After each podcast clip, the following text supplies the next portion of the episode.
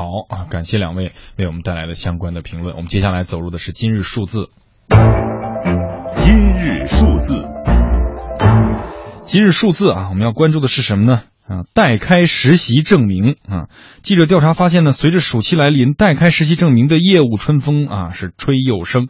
但是呢，这桩看似贴心、费用才十块啊到一百多元的这个一纸文书，到底都骗了谁呢？啊，每个月成交上千单，这就是我们要关注的今日数字了。在一口一声亲啊里面完成的这个这个代开实习证明的交易，暴露出来的到底都有哪些问题？我们来听记者的报道。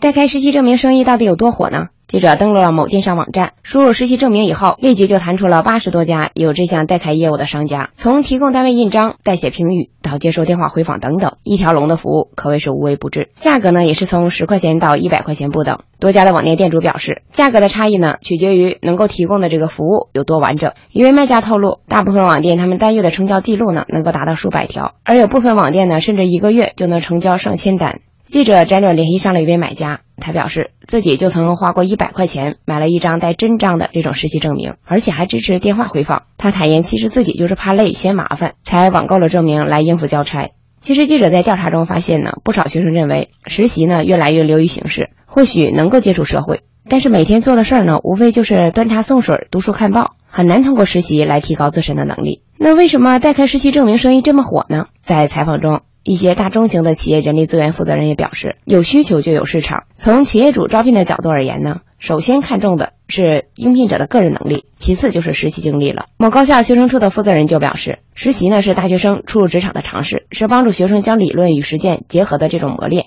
而购买实习证明，无疑就是让这场练兵失去了原本的意义。那律师在接受记者采访时也表示，大学生开这种假的实习证明呢，不仅丧失了实践机会，从法律的角度上来讲，代开实习证明的造假行为违法，而购买的学生呢，也应该承担相应的责任。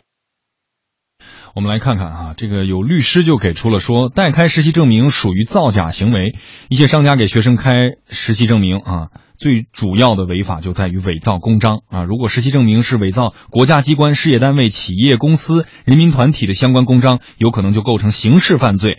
而工商等相关部门啊，也应该加大监管和处罚力度。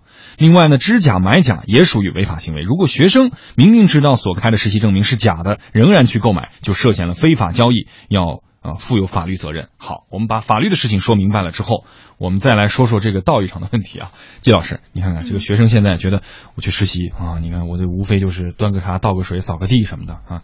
这个那我这么大热天的，我我网上一口一个亲，五十块钱能解决一个实习证明的事儿，我是其实大家都这么做了。您您想说点什么？我想说的是，他如果就是呃认为自己的实习特别没有意义的话。那说明他自己本身就是在，就是自己方面肯定是有原因的。我不是说原因全在他身上，那他自己肯定是有原因的。因为可能任何一个人做过实习的都知道，一开始的时候，不管任何一个公司或者一个单位，都不可能让你去做那惊天动地的大事，肯定都是一些一屋不扫，何以扫天下那种小事。那不可你，因为你想，你刚到一个环境新的环境中间来，怎么可能说把重大的事情交给你去做呢？嗯，好。